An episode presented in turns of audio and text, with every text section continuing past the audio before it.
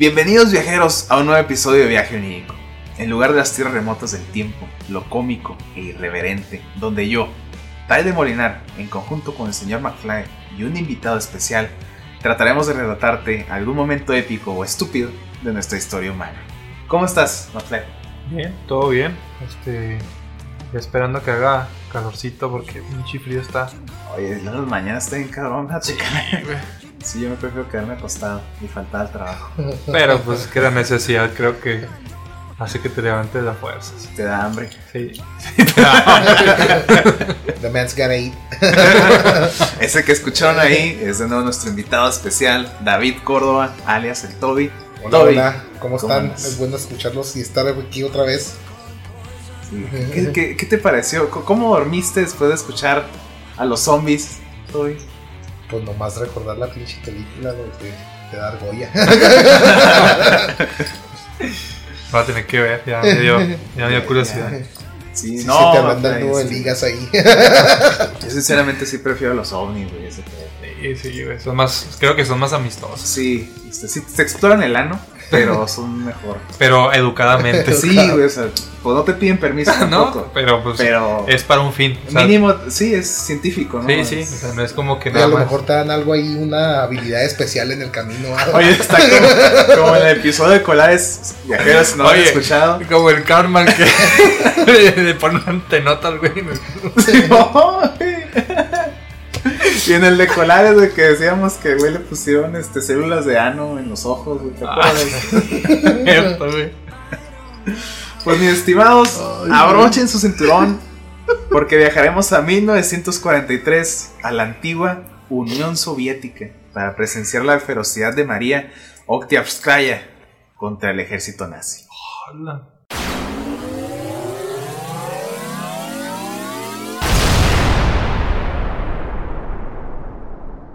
El primer vengador. El primer vengador.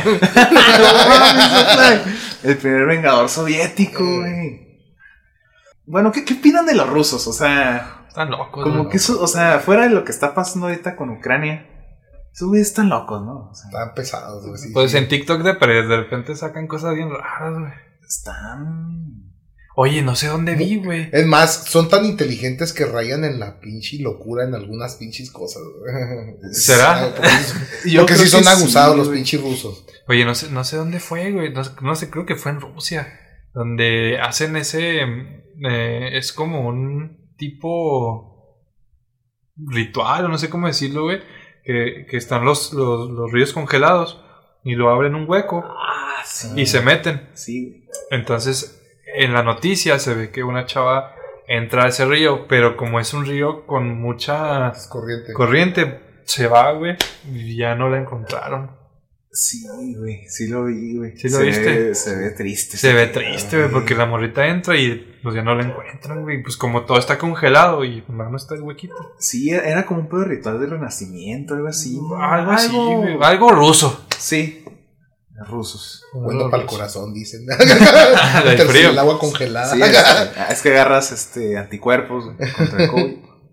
Pues vamos a ir con María. Ella nació en 1905 en Crimea, Ok. en el seno de una familia kulaks. De kulaks, no, no es cierto. Un, un estrato alto entre los campesinos. Sí, era una campesina. Una campesina común y corriente. Pues fíjate que eh, era de las. ¿Cómo se dice? Este. De lana, güey. O sea, Culti- eran los campesinos. cultivaba limón. del, ¿Cómo se llama? ¿Cómo le llaman? El, el cacique. Ándale. Hija del cacique. Sí, eh, ahí este, cultivaban los limones y eran los caciques. Limón y aguacate, lo más. El aguacate y, y pues, ¿por qué no un poco de semillo chiquito? Vamos a Ok. ver. El orégano. El orégano. Casualmente, digo casualmente, porque cayeron en la pobreza cuando Stalin sometió la ley de colectivización en 1930. Comunismo. Esta, una ley que redistribuyó las tierras y la excedente producción de Para manera todos iguales. equitativa. Sí, No comunismo viene a joder. Pues vaya madre. Dale al huevón. Lo que está Sí, haciendo el AMLO, güey, dando los sí. pinches ninis la beca de la verga. O sea, ¿cómo no destruyes tu pinche sueldo, cabrón? ¿verdad? Ey. Yo pago mis impuestos, chingada madre. Y ese güey ni ha de pagar, güey. Pero ahí anda con que Loret de Mola gana Sí. lana del pueblo. ¿Y tú de dónde, cabrón? Eh, Quiero mi pinche vacuna. Pues mientras que a algunos kulaks se les ejecutó y a otros se les reinsertó en colonias de, de trabajo, a la familia de María, por su posición, se le permitió la deportación hacia Allende de los Urales, un pueblo llamado Vayanovka. Pero María, antes de ser, antes de ser deportada, contrajo matrimonio con Ilya Fedotovich Ryadnenko. Esos nombres están muy vergas, por eso los pongo completitos. Eso, pues, para decirlos, no. Pues no, este, a lo mejor mi tono ya los va a ensuciar un poco.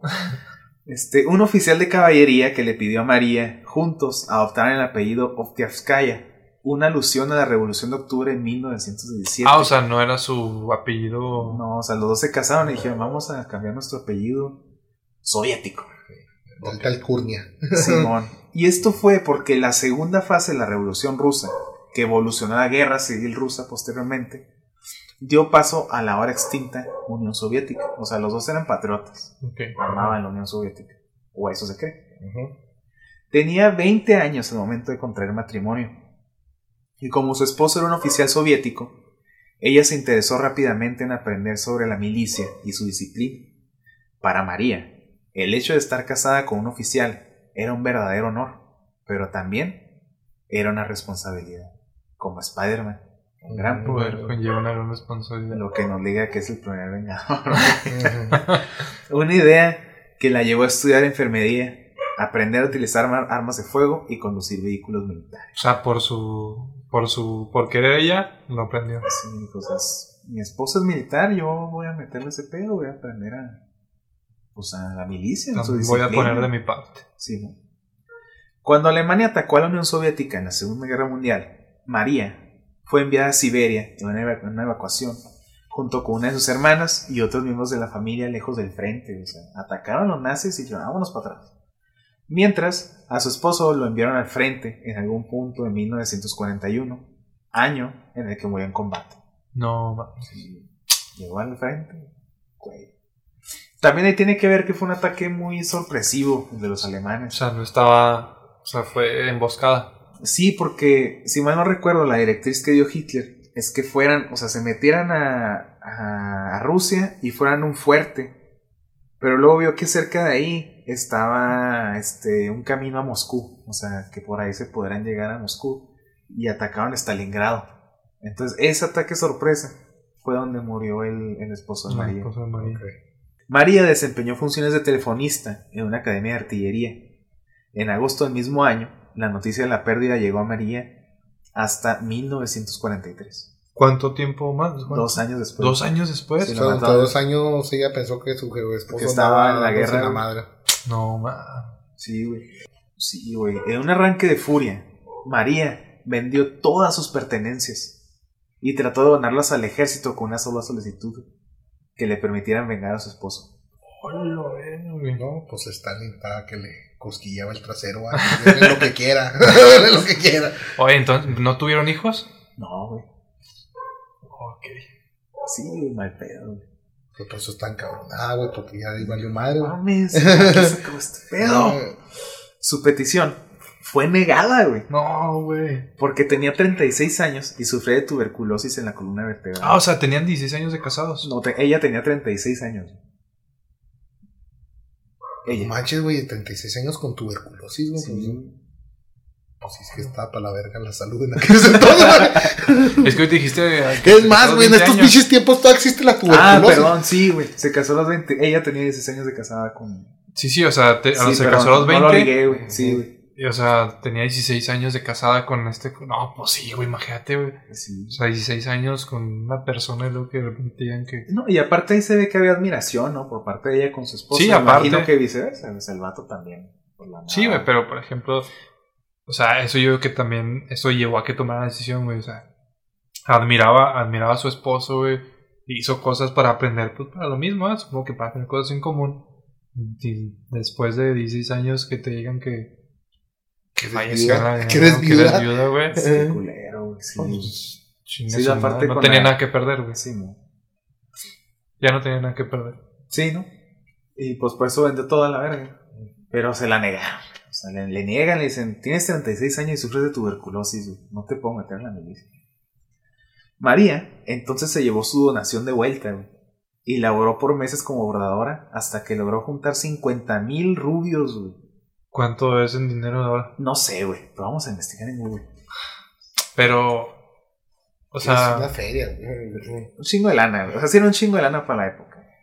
50 mil. ¿Qué? Rubios. Pues me está la pila.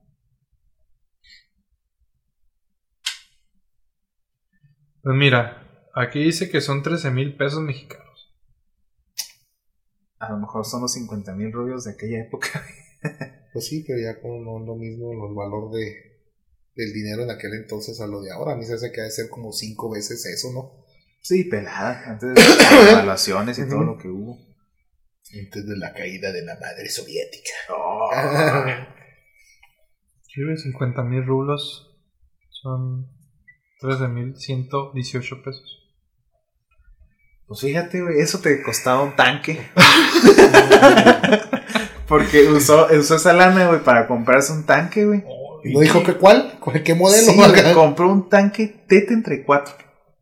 Oye, pero llegas y lo, eh, me un tanque, por favor. O sea, o sea, Vea, o sea, ¿cómo? Haz de cuenta que juntó la lana, güey. Volvió al ejército. Pero ahora no fue con que quiero unirme o quiero donar. No, dijo, quiero comprar un pinche tanque T-34. Y el ejército dijo, no, espérate, o sea, sí te lo vendemos, pero a quién se, o sea, lo vamos a, a usar en la batalla. Ahorita estamos en emergencia por la guerra. Y dice, ok, te lo compro con dos condiciones. Yo conduzco y nombro el tanque. Bueno, pues. Pues suena bien, ¿no? Sí, O sea. Pues el tanque lo nombró como la compañera de lucha. Su fiel compañera para vengar a su esposo. Oh, se escucha bien heroico, güey. Sí, no mames, se escucha bien La épico, compañera de lucha. güey. No, está bien. vergas. Espérate, güey.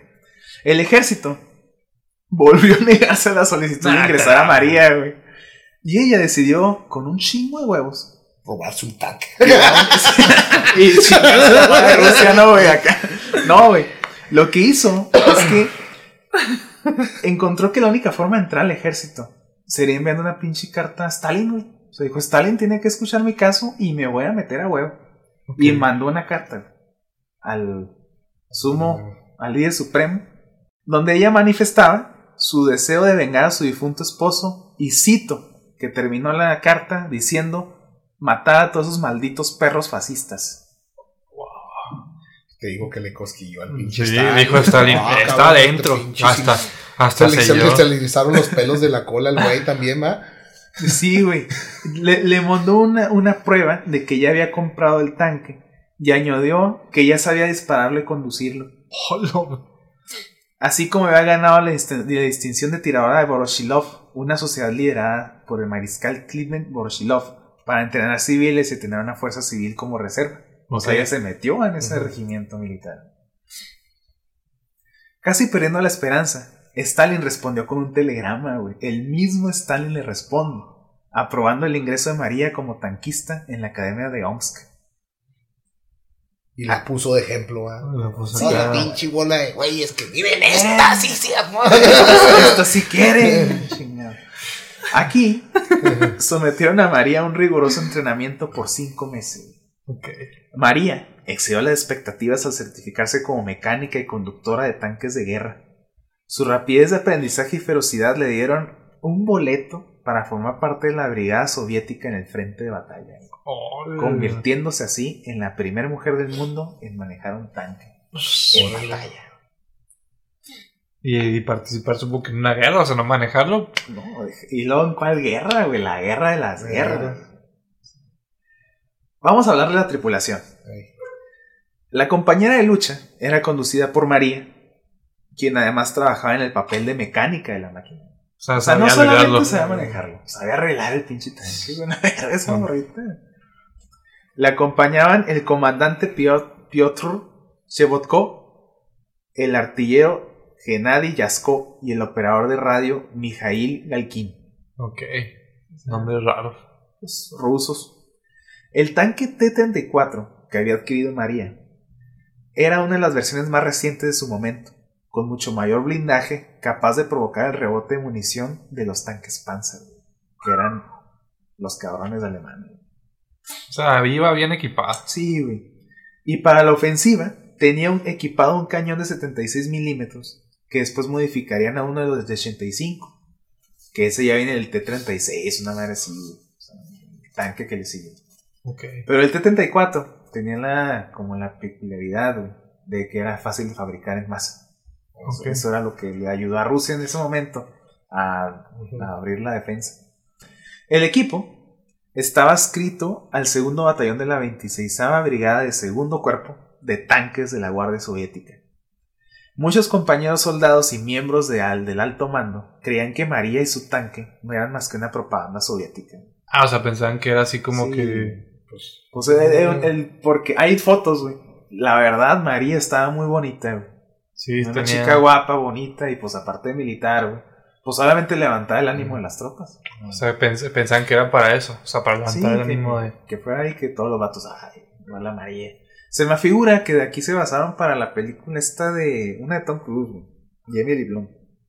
Ay, no sé. De, de que el vato se muere y regresa. ah, tiempo. la de este que se llama The Day After Tomorrow o algo así. ¿no? Simón. Este. Ah, tiene otro nombre. Es este.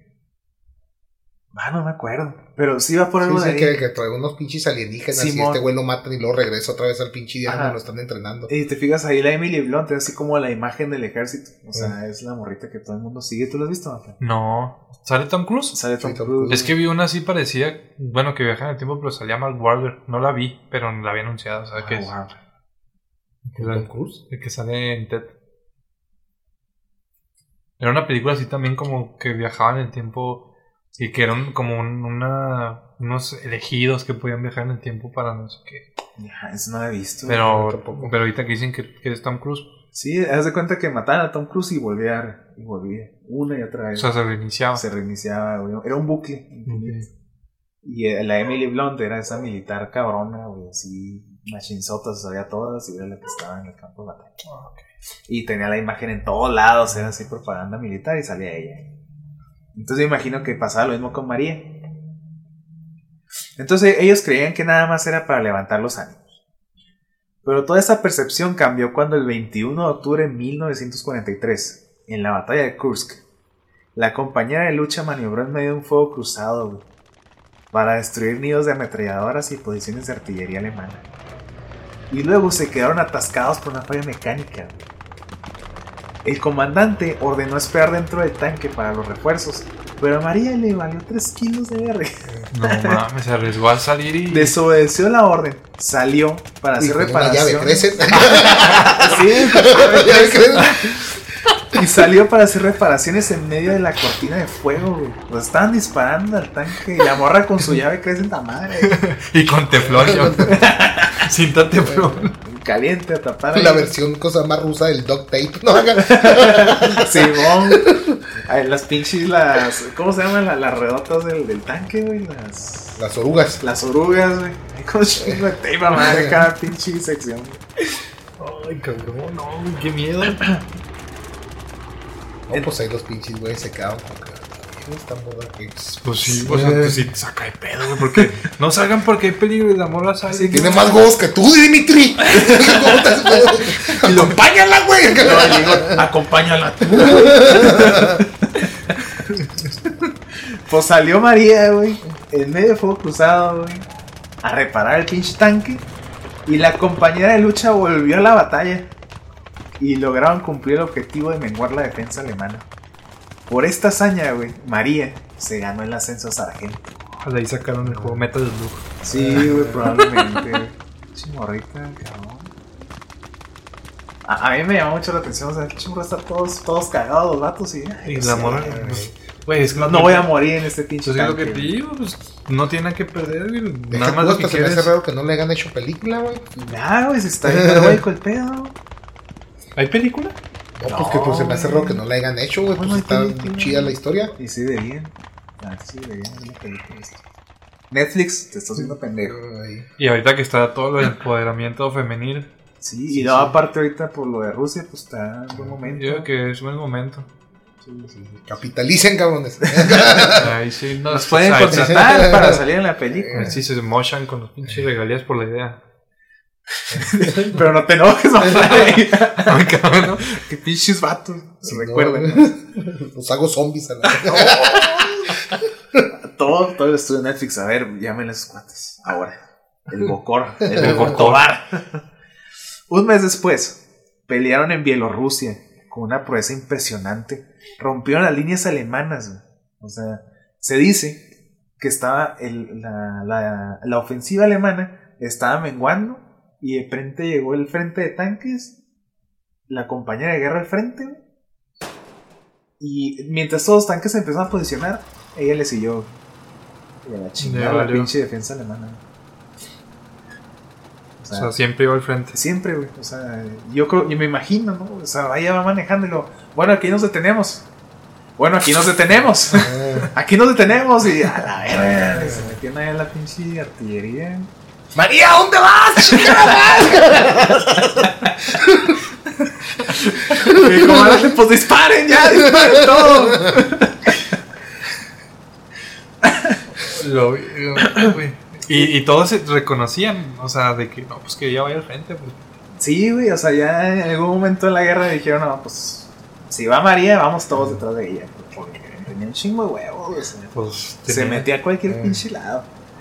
Lamentablemente, en esta batalla, la compañera de lucha fue alcanzada por un proyectil que dejó herida a María, güey, impidiéndole conducir, pero solicitó el puesto de la torreta para esperar la evacuación que duró dos días. Se dice que alrededor del tanque había muchos nazis caídos.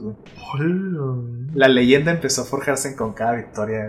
Imagínate llegar acá, que no, ya cayó la compañera de lucha, y no. O se llevó como pinches 15 y alemanes entre las patas. Sí. A la. O sea, no, esa morra tenía un odio Jarocho. cabrón, güey. Y me imagino mucho la escena, o sea, morra caer y de lo. No puedo manejar, pero puedo disparar. Como el Rambo, no, güey. Agarra una bala, güey. Se le echa y. ¡Ya me curé! Con la pólvora que hace cicatriza. O, o no, güey, así como en los juegos alguien llegó y nomás le palmó la espalda, güey. Ya se levantó, así puedo. Y- Pero, ah, como era un nivel difícil, güey. Entró la cinemática y pues ya nomás estaba ahí disparando las masas que llegaban. Oh, güey, no. O sea, que entonces el el güey debió ser un güey cabrón, güey. O sea, para tener una morrita así, no cualquiera, güey. Sí, la neta sí. En 1944, la leyenda se hizo aún más grande cuando la compañera de lucha volvió a romper las defensas alemanas en la ofensiva, en la ofensiva de Leningrado. Después, en el mismo año, en el pueblo de Shev, cerca de Vitebsk, atacaron un cañón autopropulsado por los alemanes.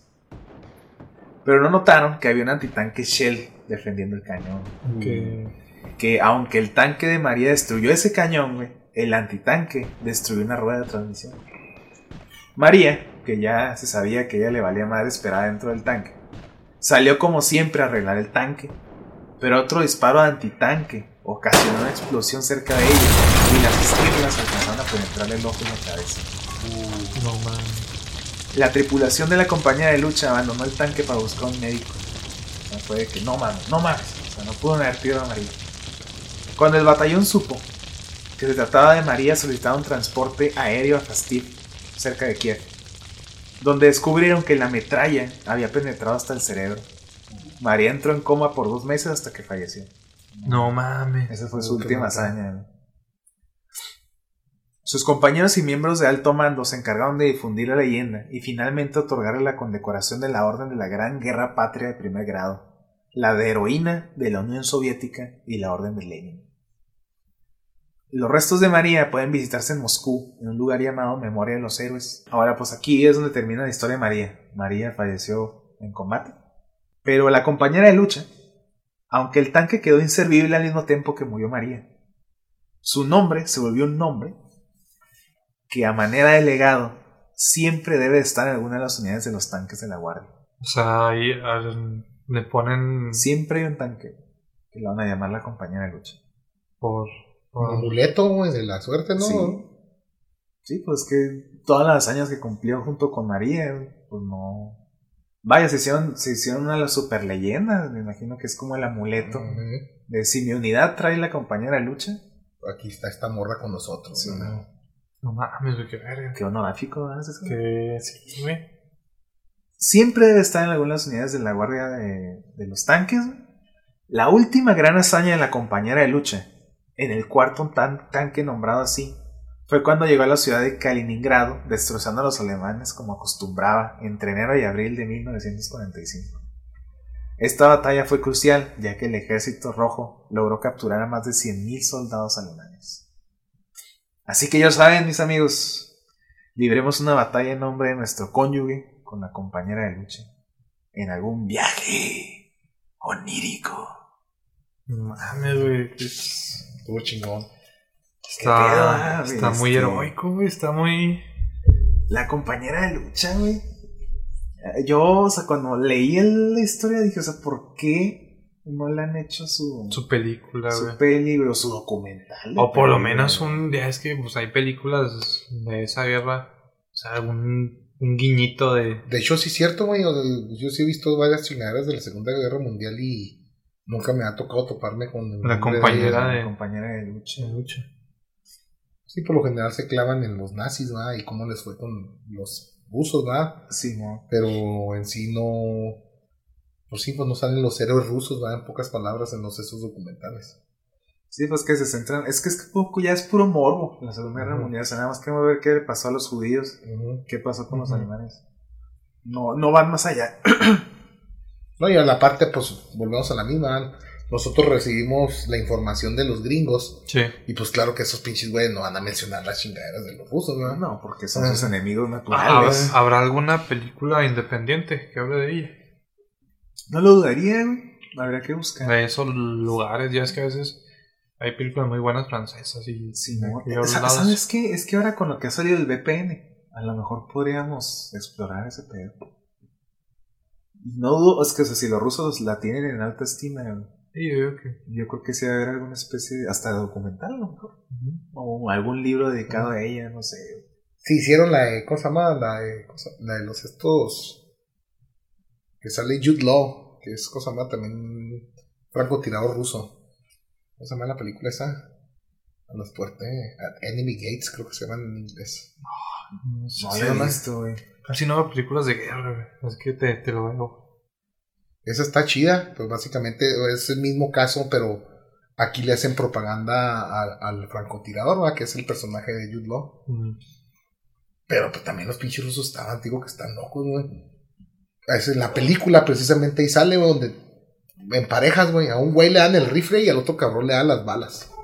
Si al güey del rifle lo mataban, el de las balas agarraba el rifle y, agarra- y si al revés, vea, si mataban al güey de las balas, el del rifle agarraba las balas para darle la madre a los alemanes. Y si te culiabas o te, te rajabas, Te mataron. te mataban, güey, el mismo pinche ejército. Ah, por pinche culo, pum, ándale, güey. Y salen esa movie. Que está chida. Es altamente recomendable. Enemy of the Gates, ¿viste? Sí. A buscar, güey. Sí, yo la última que vi de guerra fue la de 1914, güey, de la Primera Guerra Mundial. Ah, no es duda que dicen que tiene una.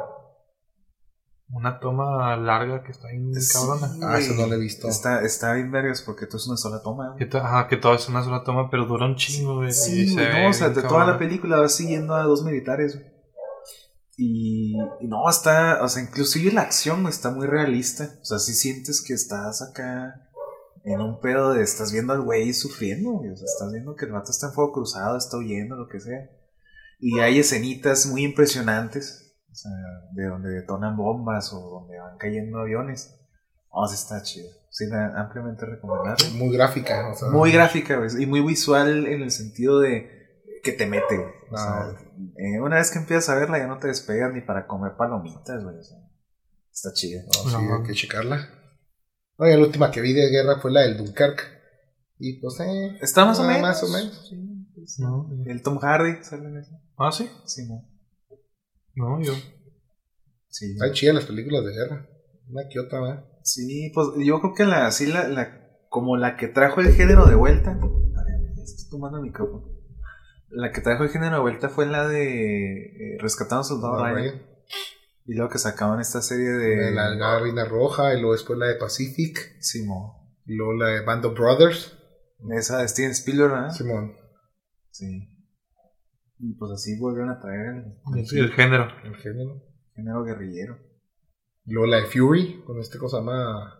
Ah, con Brad Pitt, Brad Pitt, que es de tanques de también. Tanques también. Esa, esa está chida, ¿la has visto? No, no lo he visto. Esa te la recomiendo mucho también. Sale este Shia LaBeouf. Sí, Yo creo que fue de las últimas que hizo. ¿Y cómo se llama el. Bueno, el latino este mexicano gabacho? Ah, el, el cotorro que sale en la de. Ant-Man. Sí, en la Ant-Man. Ah, ya sé cuál. No sé cómo se llama, pero ya sé cuál. Sale ese güey y lo sale también el, el que la hace de, de Punisher. De Punisher. El nuevo. Ah, el de The Walking Dead. Sí, el el que sale Shane. Walking Dead. El Shane. Sí, y no, está muy buena también. Está acá. Que en una de esas, y el, el Fury está a lo mejor basado un poco en lo de María. Y es que tiene esta escena Sí. donde se quedan varados también. Sí, pero no sale. Pero no sale. No sale el no sale mecánico. Sí, es cierto, falta el mecánico ahí. Pium, pium, pium, las balas enseguida.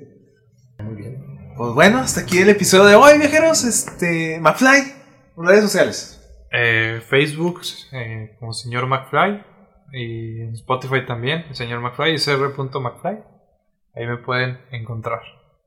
A ti, Mito, ¿dónde te pueden encontrar en redes En sociales? Facebook como David Córdoba y en Instagram como Toby Astroclip Show. Astro Clip Show. Excelente. A mí me pueden encontrar como Taide Molinar en Facebook, taide.mmv en Instagram. Y al equipo de Viaje Onírico lo pueden encontrar como Viaje Onírico en Facebook y Viaje-Onírico en Instagram. Síganos en Spotify, estamos en Anchor, en Apple Podcast, eh, iBox y pues donde gusten escucharnos, viajeros. Muchas gracias. Chido. Chido.